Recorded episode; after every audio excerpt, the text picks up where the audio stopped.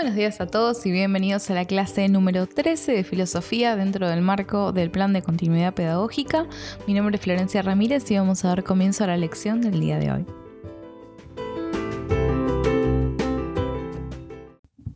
Como siempre, antes de continuar con el desarrollo de la clase propiamente dicha, voy a tomar unos instantes para hacer algunos comentarios.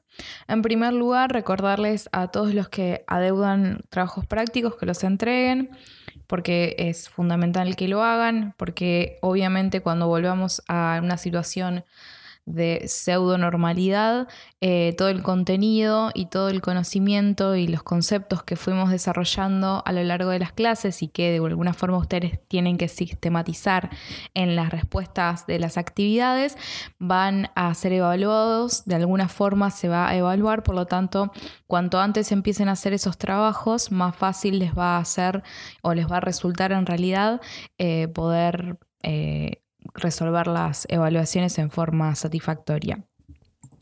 Por otro lado, la próxima semana, que creo que cae 17 de eh, junio, vamos a tener nuevamente una clase virtual Así que em, la idea es que durante esa clase podamos empezar a hacer todo un desarrollo y empezar a cerrar un poquito más, eh, a unir en realidad todos los hilos que, que fuimos tendiendo con estos pensadores y ir llegando a una especie de punto culmine dentro de las teorías del conocimiento, que es el pensamiento de Kant que hoy vamos a empezar a trabajar, pero que la próxima clase vamos a empezar a trabajar y a entender un poco mejor qué es lo que propone y en particular cómo las propuestas de los otros autores que estuvimos viendo influyeron también en el pensamiento kantiano.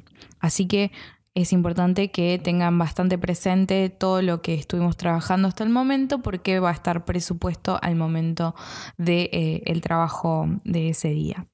Así que sí, ahora lo que vamos a hacer es comenzar y meternos de lleno con eh, la clase del día de hoy.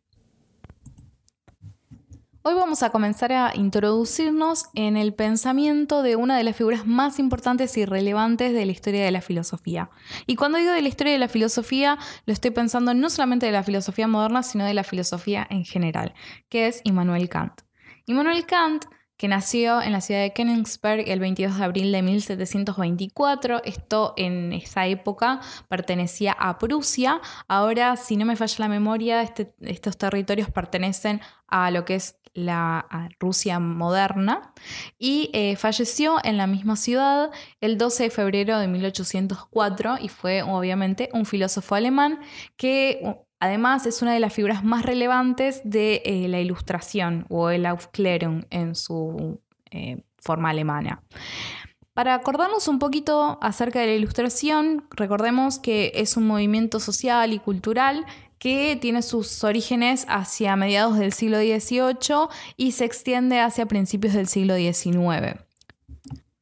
La finalidad de la ilustración es la de disipar las sombras o las tinieblas de la ignorancia y esto iba a ser mediante la racionalidad. La racionalidad y el progreso entonces van a ser las características o los elementos fundamentales que van a defender los pensadores ilustrados. Si nosotros vamos al texto de Kant, que se llama Respuesta a la pregunta ¿qué es la ilustración?, que es un texto que salió publicado el 30 de septiembre de 1784. El comienzo de este texto, que si no me falla la memoria, eh, esto había sacado una revista, esta pregunta, y eh, la gente podía enviar sus respuestas. Kant envió esta respuesta, que eh, es muy interesante, y que después Foucault hablando obviamente en la contemporaneidad, va a mm, responder nuevamente y se pueden hacer lecturas muy interesantes de ambos textos. Nosotros nos vamos a quedar con el primer párrafo de este texto kantiano que dice lo siguiente respecto de la ilustración. La ilustración consiste en el hecho por el cual el hombre sale de la minoría de edad. Él mismo es culpable de ella. La minoría de edad estriba en la incapacidad de servirse del propio entendimiento sin la dirección de otro. Uno mismo es culpable de esta minoría de edad cuando la causa de ella no yace en un defecto del entendimiento, sino en la falta de decisión y ánimo para servirse con independencia de él, sin la conducción de otros. Sapere aude, ten valor de servirte de tu propio entendimiento. He aquí la divisa de la ilustración. Entonces, me parece que en ese párrafo se entiende bastante bien cuál era la visión ilustrada respecto del rol que tiene el entendimiento o la razón en relación con esta idea de una especie de adultez de la humanidad del hombre, ¿no? Entonces, eh, es confiar en las propias capacidades, poder ejercer una autonomía que sin eh, la razón, sin este lugar del entendimiento que se le está dando, sería imposible. Obviamente esto surge como respuesta a todos los eh, movimientos sociales y culturales que nosotros estuvimos viendo. Salir de eh, la Edad Media y entrar en la modernidad implica, en cierto sentido, una especie de toma de poder por parte del individuo que antes no tenía. Y esta eh, mayoría de edad que menciona Kant, implica también el poder tomar decisiones sin la guía o la supervisión de otros. Y esa idea de autonomía va a ser fundamental y va a ser una de las cosas más valiosas en la modernidad, en sentido general, ¿no? Esta idea de, bueno, la autonomía, la posibilidad de la toma de decisiones Piensen además, en esta misma línea, que la Revolución Francesa es una consecuencia de estas nociones de la Ilustración. Lo interesante para tener eh, en cuenta es que la Ilustración obviamente tuvo una contracara, ¿no? Si tenemos que Kant era una de las figuras más relevantes y más destacables del movimiento ilustrado, tenemos del otro lado otros pensadores que van a encontrar en esta visión ilustrada de la racionalidad falencias. Y me parecía interesante traerlas a colación, más que nada para poder entender un poco mejor el contexto a nivel, digamos, intelectual en el cual Kant está elaborando sus textos. Porque vamos a ver que Kant es un filósofo que si bien nosotros nos vamos a ocupar en este caso de su teoría del conocimiento, que realmente marca un antes y un después, fue también uno de los grandes pensadores que em, reflexionó muchísimo acerca de cuestiones éticas. La propuesta ética kantiana eh, es también ineludible en la historia del pensamiento. Nosotros la vamos a ver un poco más cuando estemos en la unidad de ética. Pero lo que tenemos que saber entonces es que estos pensadores no solamente estaban pensando en una rama de eh, la filosofía, sino que buscaban estos grandes sistemas que pudieran dar respuesta a todas las preguntas, digamos, filosóficas. Por lo tanto, vamos a ver que Kant tiene eh, cosas para decir no solamente del conocimiento, no solamente de la ética, sino también de la política y la estética también una de sus obras fundamentales, además de la crítica a la razón pura, que es su obra magna, digamos. Eh, la tercera crítica, que es la crítica al juicio, va a ser la obra que se considera como inaugural de la estética como una disciplina autónoma. Entonces vamos a ver que realmente la, la propuesta kantiana tiene un montón de novedades que de alguna forma sintetiza elementos que estaban presentes eh, en los racionalistas o que estaban también presentes en los empiristas, pero lo que logra hacer, esa, esa síntesis que logra, eh, es ahí donde yace la revolución de su pensamiento. Pero para poder entender esto siempre está bueno pasar por los, eh, los otros autores y entender qué elementos tomó de ellos y cómo logró superar aquello que entendía como problemático o limitante. Entonces, con respecto a, esta cuestión de la ilustración y su confianza absoluta y plena en la racionalidad, bueno, eh, tenemos del otro lado un movimiento, digamos, que, que, es opuesto en cierto sentido, es lo que se conoció al principio como Sturm und Drang, que se puede traducir como ímpetu y tormenta o tormenta e ímpetu, es un movimiento también cultural, social, que se dio principalmente en Alemania durante la segunda mitad del siglo XVIII, por eso está bueno eh, marcarlo como, como, algo contemporáneo. Em, el Sturm und Drang lo que va a tener es que se enmarca dentro del romanticismo. ¿Por qué lo traigo a colación? Porque me parece que hay algunas críticas que hace el Sturm und Drang, principalmente la figura de Hamann. Hamann eh, era una. Johann George Hamann, no me acordaba el nombre, me acordaba su apellido nomás. Eh, es uno de los pensadores más influyentes de este movimiento y él tuvo una discusión directa con Kant. O sea, hubo ahí intercambio eh, de, cartas y intercambios personales que hacen que podamos entender un poco más cuál es la visión ilustrada y obviamente cuál es la lectura que hace el Sturm und Drang o el romanticismo de ella, porque eso también nos va a permitir entender un poco mejor eh, qué es lo que está proponiendo Kant y eh, poder pensarlo en sentido crítico. Lo que va a decir Hamann básicamente es que las preocupaciones que, tenían eh, dentro del Sturm und Drang tienen que ver mucho con la cuestión artística, encuentran un significado metafísico del arte consideran que la importancia de la visión personal del artista no la podemos obviar y van a encontrar incluso en estas figuras que se destacan, en la figura del genio, es una, vitalidad que, van a destacar constantemente, es aquel que rompe las reglas, ¿no?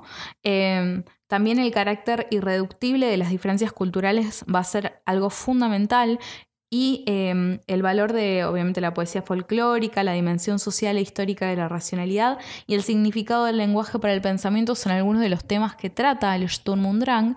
Y si nosotros pensamos en las características que habíamos mencionado recién de la ilustración, vamos a encontrar que hay varios elementos que eh, están opuestos, ¿no?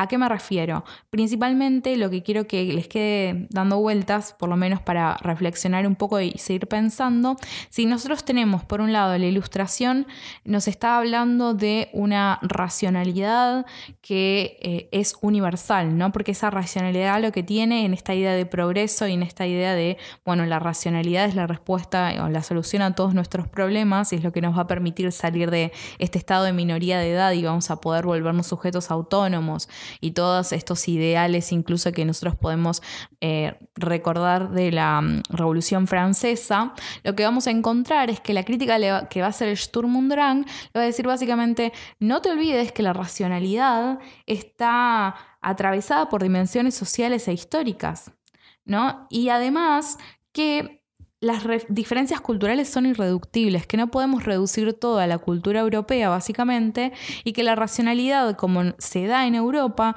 no necesariamente va a tener las mismas características que la racionalidad en otros momentos de la historia, incluso de la misma Europa, o en otros lugares donde las cuestiones eh, o los elementos sociales y culturales difieran de los europeos.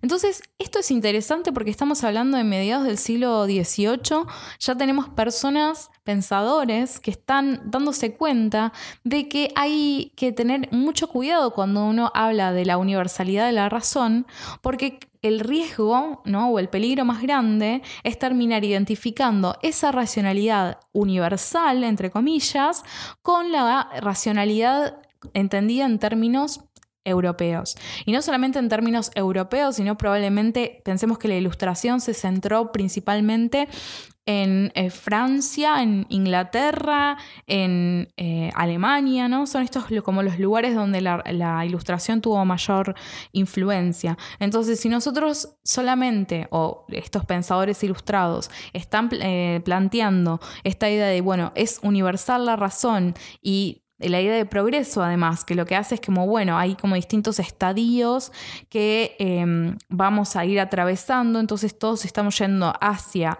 em, hacia la luz, hacia el conocimiento, ¿no? Por eso, por eso, también se habla del siglo XVIII como el siglo de las luces, la idea de, bueno, queremos disipar la, la penumbra, eh, que, implica la ignorancia, entonces todo lo podemos hacer porque somos sujetos racionales y podemos hacerlo también porque eh, en, ese descubrimiento de la racionalidad o en esa eh, relevancia de la racionalidad descubrimos también nuestra propia autonomía. Lo que le están diciendo del otro lado es, bueno, cuidado porque si estamos pensándolo en términos europeos, entonces no, no, es universal esa racionalidad, estamos hablando de una racionalidad europea, porque además eso después sería también motivos eh, o algunos de los argumentos que se pueden esgrimir para sostener, por ejemplo, la esclavitud o la necesidad de que se sigan manteniendo las colonias, por ejemplo, ¿no? los, territorios coloniales, en los cuales lo que tenemos es una potencia europea tomando las riendas de territorios que no les son propios y eh, alegando de que lo que están haciendo básicamente es como esta especie de tutela ¿no? sobre estas, eh, estas culturas o estos lugares que no tienen obviamente las mismas características que Europa y eso se entiende como que están más atrasados en este proceso, entonces eso le da también los argumentos necesarios para decir las potencias europeas nos podemos hacer cargo de estos territorios porque ellos todavía no llegaron a este estado de, de racionalidad que les va a permitir la autonomía de hacerse cargo de sus propios asuntos, entonces nosotros, mientras tanto, nada, los, los, cuidamos y nos aseguramos de que todo esté funcionando.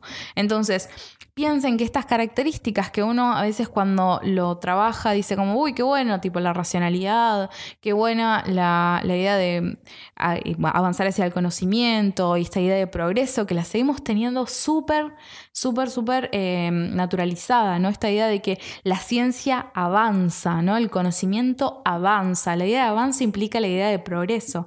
Y eso implica una especie de linealidad, ¿no? Estamos donde un punto es, el, el punto de origen, si se quiere, es la ignorancia y nos dirigimos hacia el conocimiento. Entonces tenemos una direccionalidad que va solo hacia adelante y en ese sentido se entiende el progreso y se entiende como algo positivo. Y además en ese avance hacia adelante tenemos también una implícita o eh, digamos inmanente, una eh, finalidad, es decir, un telos, algo hacia lo que nosotros apuntamos. Entonces, em, eso es muy, muy, muy, importante porque vamos a ver el rol de la racionalidad y de la razón en el pensamiento kantiano. Pero el aporte de Hamann no, se, digamos, no radica únicamente en esta crítica eh, del Sturm und Drang hacia la ilustración, sino que hay otro detalle que va a marcar mucho al pensamiento de Kant, porque, como les decía antes, em, tanto Kant como Hamann se conocían, digamos, mutuamente, intercambiaron cartas porque tenían, creo que, un amigo en común.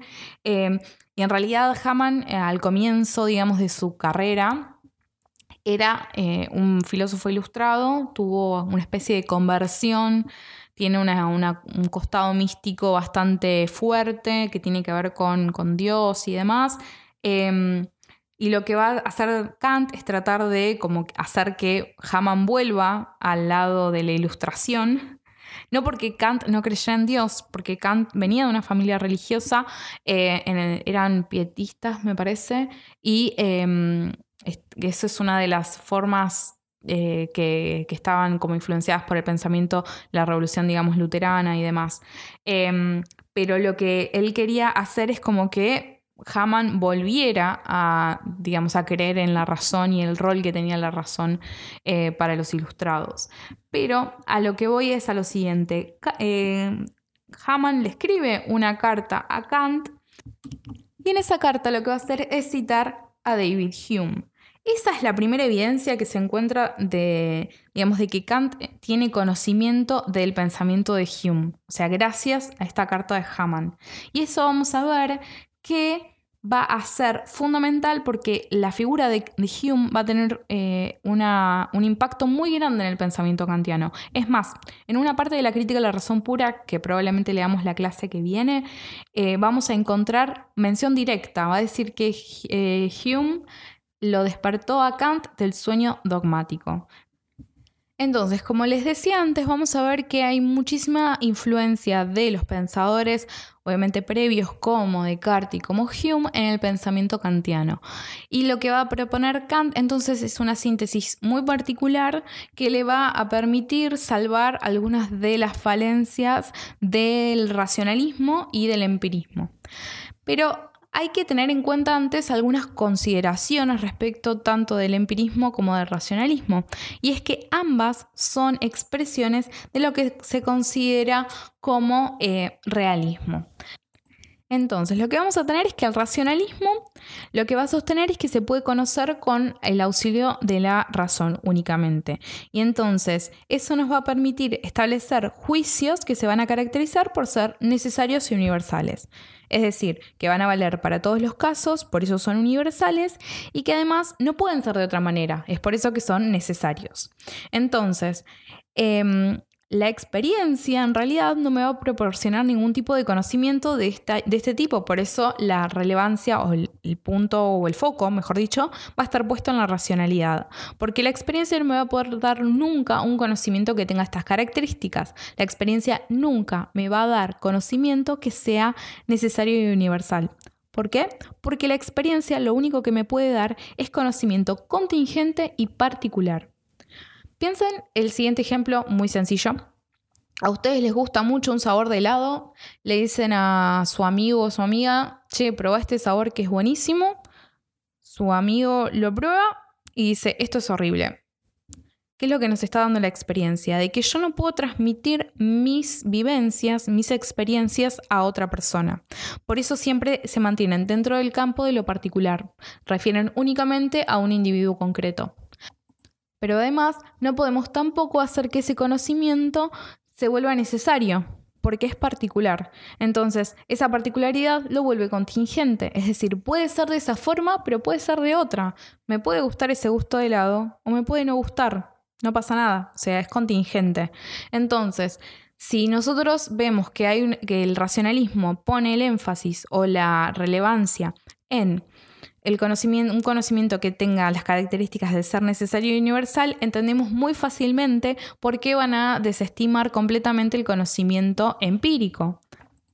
La razón no va a alcanzar a los fenómenos que son particulares, que son las apariencias o las manifestaciones que nosotros podemos percibir con nuestros sentidos, y en este contexto entendemos que los sentidos nos pueden engañar, que es la gran crítica que se les hace, sino que lo que va a llegar en realidad es a las cosas en sí mismas es decir, al fondo último de las cosas. Permite conocer no las cosas tales como se nos aparecen, sino las, cosas tales como son en sí mismas, que es la verdad o la realidad última.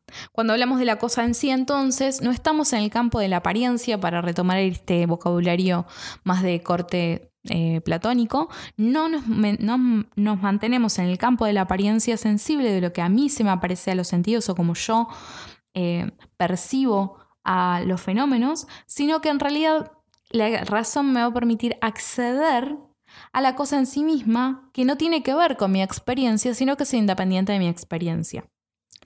Ahora, el empirismo va a sostener básicamente lo contrario, que es lo que vimos en Hume. Hume obviamente que admite que hay un lugar de la racionalidad, no es que dice la racionalidad no existe o no hay lugar para la, racionalidad en mi eh, en mi postura. Sin embargo, lo que, recuerdan lo que vimos, lo que va a decir es que en última instancia todas las cosas que están en la razón estuvieron antes en nuestra experiencia. Entonces, en realidad lo que va a decir, eh, perdón, lo que va a decir Hume es que no hay nada en la razón que no esté antes en la experiencia. Entonces, eh, eso hace que, a diferencia de lo que sucedía con el racionalismo, que establece o que por lo menos postura la posibilidad de llegar al conocimiento de la cosa en sí misma, en su auténtica y pura verdad, lo que vamos a tener con el empirismo es lo contrario, no vamos a poder acceder a la cosa en sí porque lo que accedemos es a las manifestaciones, accedemos a aquello, a esos fenómenos que se nos dan en la experiencia. Entonces, en este sentido, Hume, por ejemplo, a nivel metafísico, es decir, a nivel de las cosas más allá de lo, de, lo, de lo, que se me dan los sentidos, eso es un escéptico, porque si estamos hablando de que es necesaria la experiencia para el conocimiento en Hume y además establece que no hay nada en la razón que no haya estado en los sentidos con anterioridad, es decir, el punto de partida van a ser siempre los sentidos y mis sensaciones, yo no puedo tener conocimiento de nada que esté más allá de mi experiencia. Esto recuérdenlo, porque después vamos a ver que hay cosas que nos van a sonar bastante parecidas en el planteo kantiano. Pero esta idea de que, bueno, parto de los sentidos, pero no puedo ir más allá de los sentidos, va a decir eh, Hume, porque la, racionalidad por sí misma no puede darme otro conocimiento que no sea el conocimiento empírico.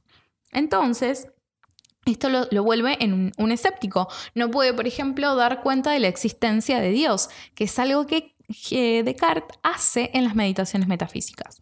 Más allá de si uno acepta o no los argumentos que demuestran la existencia de Dios en las meditaciones. Eso es otra, digamos, otra discusión completamente distinta.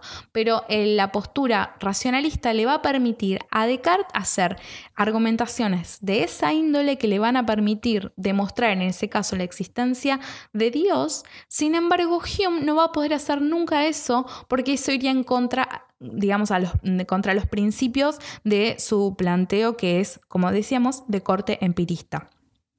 Entonces, hay elementos en común, como decíamos antes, entre el empirismo y el racionalismo hay cierta coincidencia, porque para poder estar hablando de visiones opuestas es necesario que tengan un punto en común, ¿no? Aquellos que están mirando tienen que estar dentro de un mismo más o menos ámbito, ¿no? Como cuando hablamos de que algo son las dos caras de una misma moneda, ¿no? Tiene, digamos, la característica o lo que tienen en común es pertenecer a esa misma moneda, con la diferencia de que uno tiene ciertas características y, y la otra cara va a tener otras características, pero comparten el hecho de ser parte de la moneda.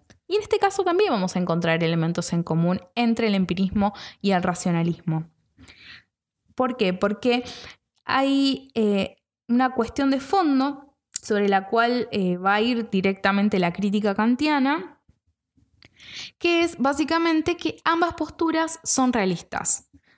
Em, ¿A qué nos referimos cuando hablamos de realismo? Es un término que tiene muchas consideraciones o muchas acepciones.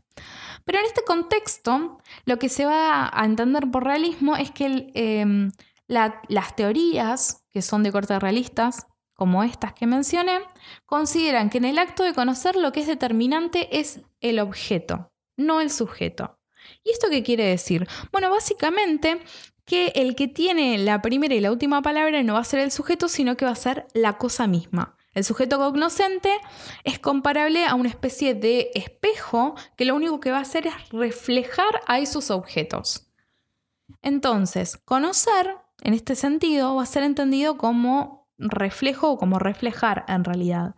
Entonces, según el realismo, conocer es una actitud que es contemplativa y es teorética, el sujeto cognoscente no hace más que contemplar el espectáculo que la realidad ofrece, acá estoy citando casi directamente a, Carpio, y em, un conocimiento va a ser verdadero cuando coincidan el objeto conocido con lo que la cosa, perdón, con la cosa a la que se refiere. En el caso del empirismo, la cuestión es mucho más directa, la percepción tiene que coincidir con la cosa sensible para que sea verdadera, y con el racionalismo es un poquito más complejo, pero básicamente las ideas innatas tienen que eh, darse en forma clara y distinta, ¿no? Este enlace entre el objeto conocido con eh, lo que conozco, tienen que enlazarse de forma tal que sean claros y distintos. Porque acuérdense que ese era básicamente el criterio de verdad que establecía Descartes en las meditaciones y en el discurso del método. Los, digamos, tiene que eh, aquello que se me presenta a los, eh, ante mí de forma clara y distinta es aquello a lo cual yo puedo brindarle mi asentimiento. Si algo no se me presenta clara y distintamente, se me va a presentar como dudoso. Ante la mínima duda, lo tengo que descartar y eso no puede ser nunca considerado como verdadero. Porque obviamente si hay duda, no tengo forma de saber o de asegurarme de que realmente es verdadero. Entonces, eh, acuérdense de eso. Por lo tanto, para ordenar un poquito más esto, tenemos que tanto el racionalismo como el empirismo son versiones del realismo. Ambas posturas van a tener en común esa cuestión del lugar que le dan al objeto de conocimiento. El sujeto en ambos casos va a ser un sujeto que está ahí, es, pasivo, es contemplativo, y tenemos los objetos que lo que hacen es como despertar mi interés, si se quiere, o a veces se usa el término eh, eh, excitar o incitar a los sentidos a, volverse activos o a la razón. Entonces, el punto de origen del conocimiento va a estar en los objetos y nosotros podemos conocer esos objetos eh, o podemos conocer las apariencias de esos objetos. Pero siempre la relación se mantiene como estaba presente en el pensamiento aristotélico. ¿Se acuerdan cuando estábamos viendo de ánima?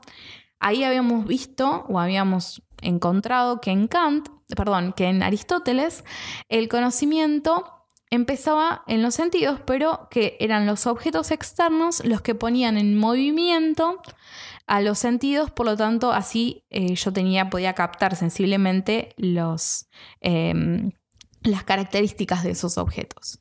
Ahora, lo interesante es que Kant no va a ser una, digamos, un pensador que se ubique dentro de una corriente realista, sino que en realidad lo que va a proponer Kant es algo completamente distinto. La postura kantiana va a representar o va a implicar una revolución copernicana. Y acá estamos ya en, cómo, el, mismo Kant entiende su, su aporte. Va a decir que lo que está haciendo él es una revolución copernicana respecto del conocimiento. ¿Por qué? Porque básicamente el problema de la esencia del conocimiento consiste en determinar si el sujeto es meramente receptivo en el acto de conocer, como lo pensaban los realistas en cualquiera de sus vertientes, o si al contrario no es un espejo, y entonces el conocimiento, si ya no estamos pensando que el sujeto cognoscente lo único que hace es reflejar el objeto, tenemos una nueva posibilidad, que es básicamente que el conocer implique algún tipo de acción, alguna praxis concreta. Entonces, en última instancia, esto es lo que va a proponer Kant, que en realidad conocer es una acción, es una praxis. Y por lo tanto, en su fundamento va a reflejar los objetos. Digamos, no va a reflejar los objetos, perdón, sino que lo que va a hacer es trazar un horizonte dentro del cual los objetos son objetos. Es decir, va a trazar una especie de ámbito de la objetividad. Entonces, conocer para Kant va a ser ante todo una elaboración, es elaborar las cosas para que estas eh, estén en condiciones de constituir objetos. A ver, voy a hacer un paréntesis. Kant, como les dije un poco al comienzo, es un pensador que es muy interesante, pero que es bastante complejo de acostumbrarse a, leer, porque vamos a ver que es una propuesta que uno por ahí no la tiene tan, eh, tan, no la va a entender por ahí tan directamente, o tal vez sí, ojalá que yo esté haciendo un buen trabajo en tratar de ordenar y de llevarles a ustedes una versión de Kant que sea accesible y que no los vuelva del todo locos, pero si les trae dificultades, sepan que Kant es un pensador eh, que se pone directamente, eh, en esto estoy pensando en el, en el video de, de Darío, que es lo que dice es como, bueno, Kant sale a jugar con todos los, digamos, con todos los juguetes que ya estaban. No es que eh, se va a poner a hacer toda una fundamentación o hacer como em, trabajos parecidos al, por ejemplo, a Descartes en las meditaciones, donde es como bastante más amigable y demás. No, Kant se pone a pensar, se pone a escribir y hace filosofía pura y dura. Entonces, la lectura a veces no es lo más amigable del mundo, pero Kant, a mi juicio, tiene una mm, cuestión a favor, que es extremadamente ordenado, organizado, sistemático.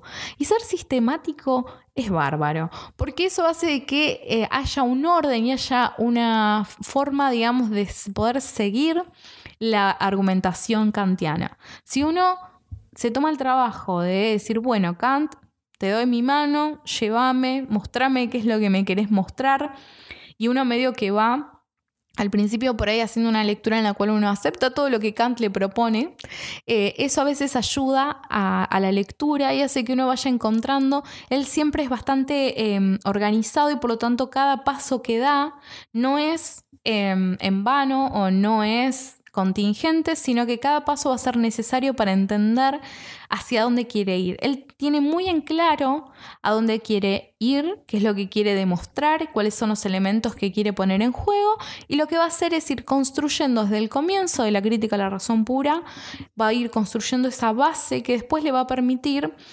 ir eh, elaborando toda su argumentación.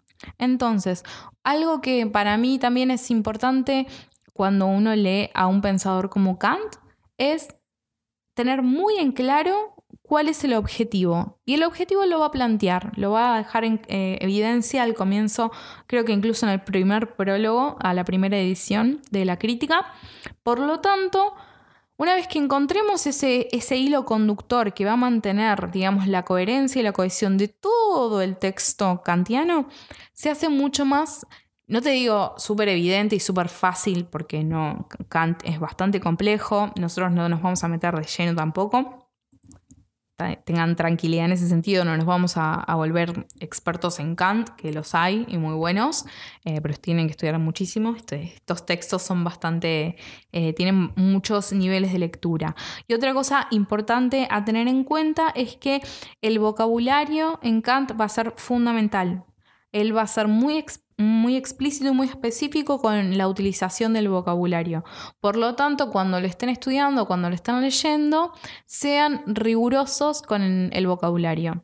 Porque hay autores donde por ahí podemos tener ciertas eh, licencias, pero Kant no es uno de esos autores. Kant es tan preciso y tan ordenado que...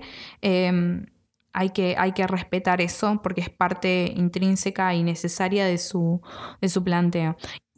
Volviendo un poco a Kant, hay un em, ejemplo que usa Carpio que me parece que es bastante, em, que ayuda bastante a entender esta cuestión del planteo kantiano respecto del conocimiento y en qué sentido vamos a encontrar que Kant nos plantea algo distinto del realismo y dice que, eh, acá lo voy a citar a Carpio, dice, eh, el sujeto cognoscente podría compararse con un individuo que naciese con lentes eh, de colores, ¿no?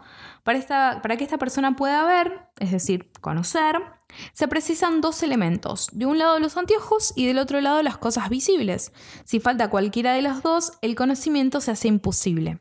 Entonces, esto obviamente en términos kantianos va a decir eh, Carpio, dice, el conocimiento envuelve o implica dos factores. Por un lado, la estructura de nuestra razón, que es independiente de la experiencia, pero la razón para poder funcionar en este especial tipo de conocimiento que consiste en moldear los objetos requiere un material moldeable, que son las impresiones. Entonces, acá tenemos un punto clave para entender la propuesta kantiana, que tiene que ver precisamente con esta cuestión. Tenemos por un lado la cuestión de la estructura de la razón, y esta estructura va a ser independiente de la experiencia, esto anótanlo, es importante.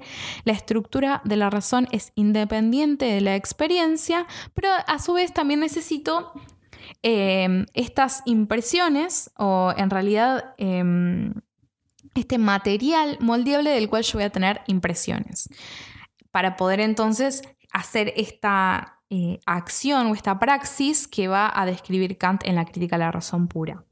La razón va a estar constituida por el espacio y por el tiempo, y estas van a ser las formas puras de la sensibilidad. Y además va a estar por el otro lado, digamos, del lado de, eso sería del lado de la, sensibilidad, vamos a tener espacio y tiempo, y del lado, digamos, más eh, racional o en realidad del entendimiento, vamos a tener a las categorías o también conocidos como los conceptos puros del entendimiento. Entonces, vamos a ver que va a ser fundamental lo que se entiende como el enlace entre estas eh, intuiciones puras y las categorías. Yo sé que esto ahora probablemente no tenga sentido y sea muy difícil como de, entender de una. Denle tiempo, sigamos un poquito más con, con, el planteo de Kant, prometo que esto después va a tener muchísimo más sentido. Entonces, decíamos que la razón tiene por un lado una cuestión de... Em, las intuiciones y por el otro lado los conceptos puros del entendimiento. Antes de seguir viendo un poco qué, implican estas intuiciones puras y qué son estas categorías puras del entendimiento, es necesario como establecer algunas cuestiones antes. En primer lugar, estamos hablando siempre de conceptos puros y de eh, intuiciones puras. ¿Qué implica puro? Puro es aquello que es a priori que implica a priori todo aquello que es independiente de la experiencia. Entonces, lo que le va a importar a Kant siempre van a ser estas formas puras a priori. ¿Por qué? Porque la postura kantiana es una postura que se conoce como idealismo trascendental. A diferencia del racionalismo de Descartes y Hume, lo que va a proponer Kant es que lo importante no es el objeto de conocimiento, sino toda la estructura a priorística que permite que es condición de posibilidad de esos objetos. Esto parece un trabalenguas, parece que no tiene sentido, pero vamos de a poquito. Decíamos que es importante lo que es, lo que es puro, es decir, lo que es a priori y que es independiente de la experiencia. ¿Por qué? Porque básicamente lo que le va a importar a Kant es conocer o entender cuál es esta estructura de la razón que a mí me permite conocer los objetos. Entonces, eso implica un cambio en el foco. ¿Por qué? Porque si nosotros teníamos antes que el foco estaba puesto en el objeto de conocimiento y que el objeto era el comienzo y el final, digamos, del, acto de conocer y que entonces el acto de conocer desde el punto de vista del sujeto implicaba una mera contemplación. Un me quedo sentado, veo objetos o, no sé, toco objetos, siento aromas, lo que fuera, pero es como que yo estoy ahí y soy como un polo que va recibiendo datos sensibles y nada más. Pero, ¿qué es lo que está proponiendo Kant? Está proponiendo lo que él llama esta idea de un giro eh, copernicano en el conocimiento porque precisamente lo que va a decir es que la relación, la, forma en la cual concibe la relación del conocimiento es a la inversa de cómo lo habían pensado los racionalistas antes. Entonces, mientras el realismo sostenía que el sujeto se limitaba solamente a copiar las cosas, a ser espejo, a ser contemplativo y a ser pasivo, para Kant, la actividad del conocimiento consiste básicamente en construir a los objetos. Entonces, para Kant, lo que va a ser determinante no va a ser el objeto, sino el sujeto. Entonces, eso es lo que se entiende como idealismo. O sea, ya no estamos desde el punto de vista del objeto, sino que cambiamos el foco y ahora nos fuimos y pusimos el foco en el sujeto que conoce. Esto obviamente está súper relacionado con esta idea de la autonomía que habíamos mencionado al comienzo, que marca el clima, digamos, de, de, la época y que además da cuenta de la perspectiva ilustrada, ¿no? Esta idea de, bueno, la razón al poder la racionalidad como fuente de la autonomía. Entonces, en esa misma línea, que uno lo puede pensar mucho más fácil y directamente en sentido político, por ejemplo, con lo que sucede con la Revolución Francesa, está haciendo algo parecido con el conocimiento. Ya el, el sujeto es autónomo y por lo tanto eh, tiene las riendas del conocimiento. No se deja limitar o no se deja solamente eh, impresionar por los objetos externos, sino que acá el sujeto dice, no, el que conoce es el sujeto, va a decir Kant. Entonces, eh, al cambiar el foco de lado, lo que hace es sacarnos del realismo y nos sumerge dentro del idealismo. Pero este idealismo que va a proponer Kant no es solamente idealismo, sino que es idealismo trascendental. Cuando hablamos de idealismo trascendental, básicamente lo que estamos haciendo es dar cuenta de que para Kant va a ser importante no el objeto, porque es idealista, sino que va a ser importante las condiciones de posibilidad del conocimiento de ese objeto. Es decir, ¿qué es lo que hay en el sujeto? ¿Cuáles son esas estructuras que hay en el sujeto que le permiten conocer objetos? ¿O cómo es que nos, qué, qué es lo que podemos conocer y cómo podemos conocerlo?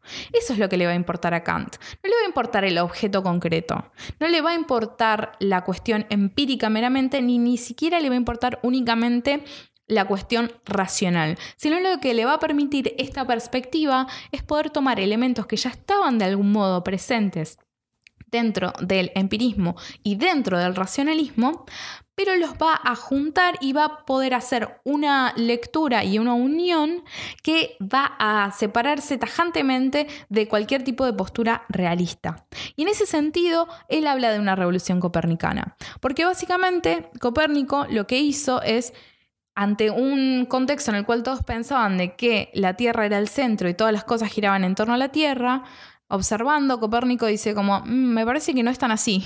Entonces, cuando lo que hace Copérnico es eh, hacer que todo o suponer en realidad que la Tierra gira en torno al Sol, los movimientos celestes y los cálculos que empezaban a, mostrar problemas cuando se pensaba que el centro de todo era la Tierra, resulta muchísimo más fácil, ¿no? Se empiezan a solucionar y se simplifican los sistemas. Y Kant lo que hace es básicamente una revolución copernicana dentro de la teoría del conocimiento en la modernidad. Entonces va a enfocar la cuestión del conocimiento al revés de cómo la enfocaban hasta, hasta, el momento los racionalistas, perdón, los realistas. Entonces, los objetos se rigen por nuestro conocimiento, pero esto no implica que se conviertan en algo subjetivo, en puras representaciones, ¿no? Sino que mi conocimiento de la silla, por ejemplo, se va a adecuar al ente silla, pero para ello es necesario un conocimiento a priori. Y ese conocimiento a priori, el cómo es posible ese conocimiento a priori, qué implica ese conocimiento a priori, es lo que va a ir rastreando en la crítica a la razón pura. La crítica a la razón pura entonces es la obra seminal de Kant en lo que respecta a su teoría del conocimiento. Es una obra que es eh, me encantaría que, que, la vean porque realmente después se las voy a mostrar. Es bastante impactante a nivel visual porque es un libro muy grande lo que se va a ocupar es precisamente poder dar cuenta cómo es posible el conocimiento en este sentido. ¿no? Y cuando digo cómo es posible es entender cuáles son las condiciones de posibilidad del conocimiento. Cómo es que conozco y qué es lo que se puede conocer. ¿Por qué? Porque además lo que va a hacer Kant es no solamente plantear esta nueva perspectiva respecto del conocimiento que básicamente va a marcar a la filosofía y a, y a la nociología en particular en este sentido, de acá para siempre, digamos. Todos de alguna forma somos deudores de Kant ahora. Digamos, desde que sale la crítica a la razón pura, no, es ineludible eh, la, la visión kantiana respecto del conocimiento. Entonces, todo lo que nosotros podemos pensar, todo lo que podemos criticar es como, bueno, porque Kant pasó por ahí, entonces tenemos que de alguna forma dar cuenta de, ese pensamiento. Lo que va a hacer entonces en la crítica a la razón pura es establecer esta cuestión que mencionaba antes.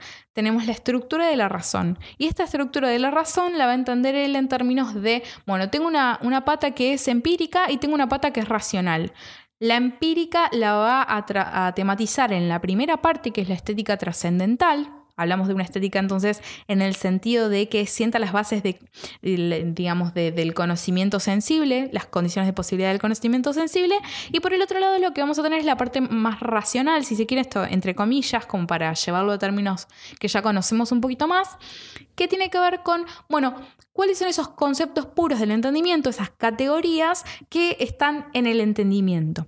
Y tanto las intuiciones eh, puras, que son aquellas que son independientes de la experiencia, que para Kant van a ser dos únicamente, que son espacio y tiempo, van a estar del lado sensible y van a ser lo que va a posibilitar la condición de posibilidad ¿no? del conocimiento sensible, empírico. No podemos, eh, es ineludible la experiencia para Kant porque es nuestra forma de acceder y de conectarnos con el mundo. Entonces es necesario dar cuenta de eso. Y va a decir que espacio y tiempo son intuiciones puras de, la sensibilidad. ¿Por qué? Porque no, podemos pensar, por ejemplo, un espacio eh, podemos pensar un espacio vacío, pero no podemos pensar, por ejemplo, objetos fuera de, un espacio, aunque sea un espacio imaginario. Él va a dar una serie de argumentos de este tipo, va a, dar cuatro para el tiempo y cuatro para el espacio, para demostrar que eh, nosotros necesitamos del espacio y del tiempo para poder ordenar eh, nuestra experiencia y los objetos que percibimos y todo ese, conocimiento sensible, nosotros necesitamos eh, de, esa, la forma en la cual nosotros conocemos ese espacio temporalmente. Lo que va a implicar básicamente es que yo puedo tener, por ejemplo, un espacio vacío, pero para, poner, para pensar objetos los tengo que pensar espacialmente y con el tiempo pasa lo mismo. Siempre todo se da en un tiempo, no puedo pensarme fuera del tiempo. Entonces yo puedo no tener eh, objetos concretos, pero esas son, van a ser la forma en la cual yo voy a ordenar los objetos de la experiencia. Entonces tenemos por un lado eh, que espacio y tiempo son independientes de la experiencia, es decir, yo no saco las digamos, el concepto de espacio ni el concepto de tiempo de mi experiencia eh, sensible, sino que yo tengo experiencia sensible porque tengo antes por eso es a priori y es independiente de la experiencia en ese sentido, es independiente y es a priori, o sea que está antes en sentido temporal, pero también en sentido ontológico, es decir, primero tienen que estar el espacio y el tiempo para que yo pueda experimentar esos, los objetos y, toda la, cuestión sensible y empírica, pero a la vez es necesaria eh, esa estructura espacio-temporal en sentido ontológico para que yo pueda tener esa experiencia. Eso después lo vamos a ver con el texto de Kant y pues muy probable que tenga un poquito más de sentido. Eh, y después tenemos por el otro lado la pata más racional, como les decía, más en realidad que tiene que ver con el entendimiento, que son las categorías. Las categorías son las mismas que ya había trabajado Aristóteles, categorías como lo plural, eh, lo individual, eh, y bueno, ahora no me las acuerdo todos, están las tablitas de las, de las categorías y demás, y esos van a ser también los, los conceptos puros del entendimiento, es decir, son independientes de la experiencia. Y lo interesante va a ser cómo va a poder juntar estas dos cosas, ¿no? Esta cuestión más empírica y esta cuestión más racional, si se quiere. Que va a ser mediante lo que le va a llamar un enlace.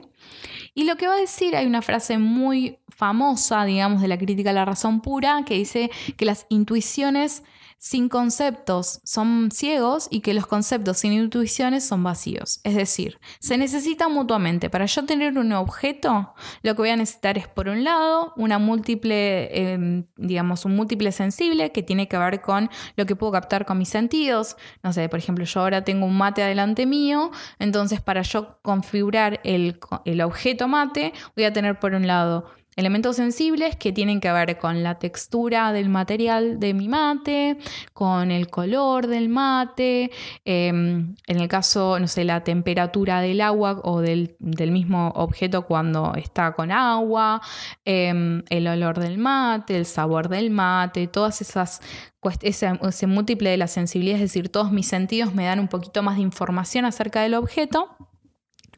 Eh, en realidad del fenómeno, vamos a decir, porque eso es una distinción que después la vamos a introducir, pero básicamente de, este fenómeno yo eh, voy pudiendo percibir ¿no? estas cuestiones que tienen que ver con mi sensibilidad, eso me va a dar un múltiple sensible. Pero si yo no tengo un concepto de mate, puedo tener un múltiple sensible, pero eso no me va a constituir el objeto mate. Por eso dice que las intuiciones sin conceptos son ciegos, es decir, es como no, me dan el objeto por sí mismo. Es decir, lo que plantea Hume para Kant no es del todo correcto, porque si bien hay conocimiento sensible, digamos, no puedo tener un objeto solamente eh, dependiendo de estos datos sensibles que me dan los sentidos. Pero a la vez también dice que las categorías o los conceptos en realidad sin las intuiciones son vacías, es decir, son como cajas vacías. Yo tengo los conceptos, pero si no tienen nada y no tengo un múltiple sensible, no refieren a nada. ¿Por qué? Porque las categorías eh, o estos conceptos del entendimiento son eh, puros, son a priori, como decía antes, y sirven para, digamos, ordenar, por decirlo de alguna forma, la experiencia. Entonces, se necesita mutuamente. Yo puedo tener todos estos datos que mencionaba sensibles respecto de mi mate y, puedo, y por el otro lado voy a tener el concepto mate. Vamos a ponerlo así en un ejemplo bastante más, más fácil. Entonces, ¿qué pasa? Yo necesito juntar las dos cosas, ¿no? Es como decir, eh, tengo la caja mate y le pongo todas las características que me están dando los sentidos del mate y las voy a poner en la caja mate. Cuando se sucede ese enlace, ¿no? Donde junto ese múltiple sensible bajo el concepto del objeto, en este caso el mate, ahí es cuando puedo decir, ah, esto es un mate, ¿no? Piensen, a ver, supongamos que alguien me pone en la mano el mate, pero yo no lo estoy viendo, ¿no? O sea, tengo eh, no, no, no, tengo el concepto, o sea, tengo el concepto de mate incluso, pero no termino de poder juntar todo ese múltiple sensible y digo, como siento tal textura y digo, bueno, qué sé yo, puede ser un, vaso, puede ser un florero, un lapicero, una maceta, ¿no? Entonces digo, bueno, esta textura como que me da algo del objeto, pero no me está terminando de determinar ese, ese objeto concreto. Tengo los ojos cerrados, por ejemplo, por lo tanto no tengo todos los, eh, los datos sensibles. Y si no puedo ordenar ese, múltiple de sensibilidad bajo el concepto de mate, es como que no tengo nada. ¿No? Entonces, es en ese sentido que logra Kant hacer esta unión entre lo que me da la experiencia y lo que me da la razón.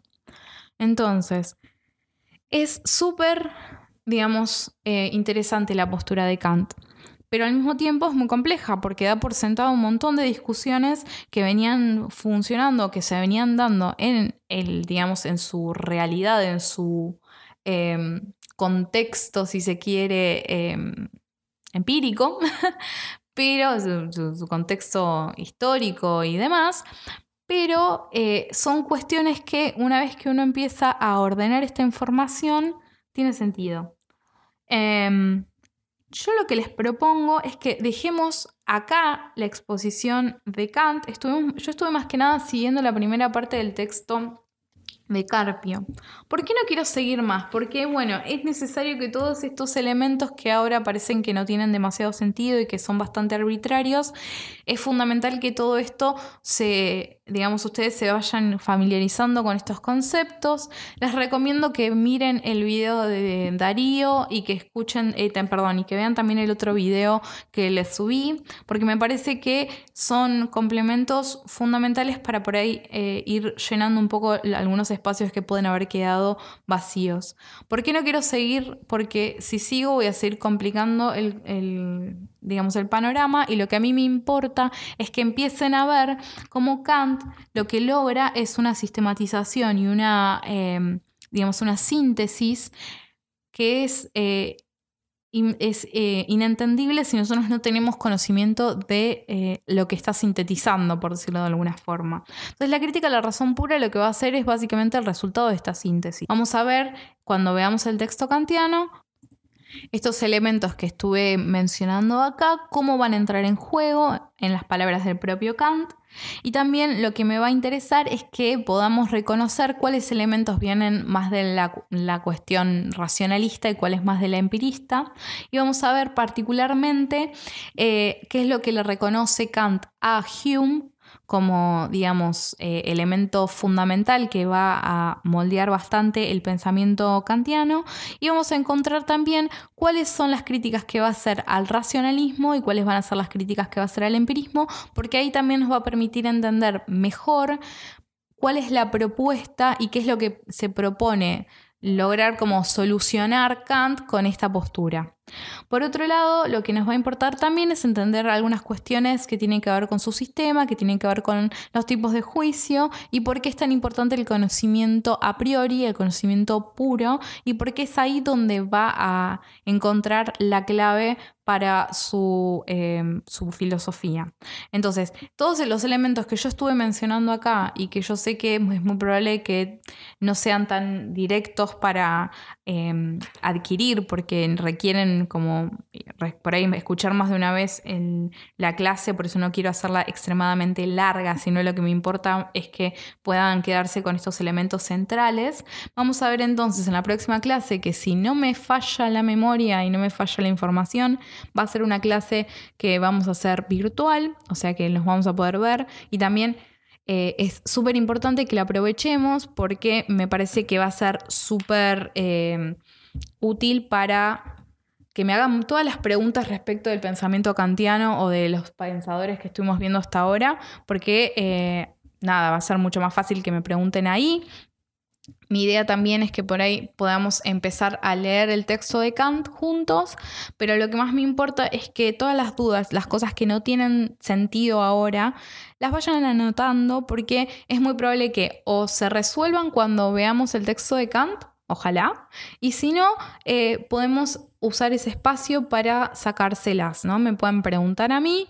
Em, Kant es un pensador que a mí me gusta mucho, digamos, si bien no comparto muchas de las cuestiones que él menciona, me parece que es uno de esos autores que son eh, interesantes de leer y que la originalidad de su pensamiento hacen de que sea súper valioso eh, estudiarlo y tratar de entenderlo. Si bien yo sé que, como les digo, no es el pensador más amable del universo, eh, especialmente cuando uno está empezando a entrar en el mundo de la filosofía. Pero es un desafío para ustedes y también es un desafío para mí tratar de hacer un Kant que sea amigable. Por lo menos no les digo que se van a hacer mejores amigos de Kant, pero con que no lo odien del todo y entiendan un poquito, o incluso si lo quieren criticar, pero que, que sepan de dónde viene y qué es lo que quiere lograr, yo ya gané.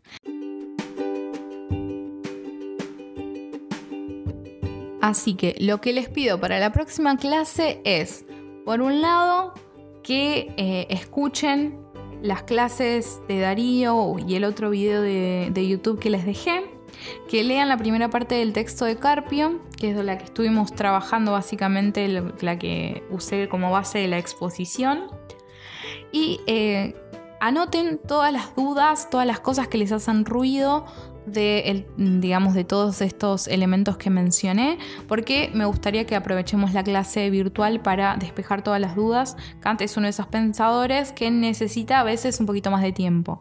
Mi idea es... Em, dedicarle por lo menos la clase que viene y vemos cómo estamos con, con, ustedes, cómo se están llevando con Kant. En el caso de que necesitemos una clase más, la vamos a usar. Quiero que sea un pensador que no, quiero que se traumen con Kant, que siempre es uno de esos pensadores que pasa mucho en la facultad, pasa a veces en estética, que yo les dije que, es uno de los padres, es el padre de la estética básicamente, como disciplina. Em, cuando se da eh, a veces en, estética, eh, a veces eh, cuando empieza Kant es como un momento donde empieza a desaparecer gente. Así que no quiero que pase eso. Anoten todas las dudas. Si hay algunas que me quieren ir mandando por mail o por Classroom, aprovechen, mándenmelas y yo las puedo ir juntando y podemos aprovechar la clase virtual para despejarlas. Y si hay dudas de los, otros, eh, los otros autores que estuvimos viendo antes, de Hume, de Descartes o de Bacon, lo que sea, aprovechen también. Es el momento que tenemos para hacer un poquito más parecida la clase a lo que sería eh, una clase presencial. Así que tratemos de aprovecharla. Entonces, vamos a dejarlo acá, eh, la exposición de Kant, esta introducción, y nos vamos a ver. Esta vez sí, ojalá que nos podamos ver la mayoría en la semana que viene eh, con la clase virtual. Que tengan una muy buena semana y ya saben que ante cualquier cosa me escriben y lo charlamos. Un beso para todos.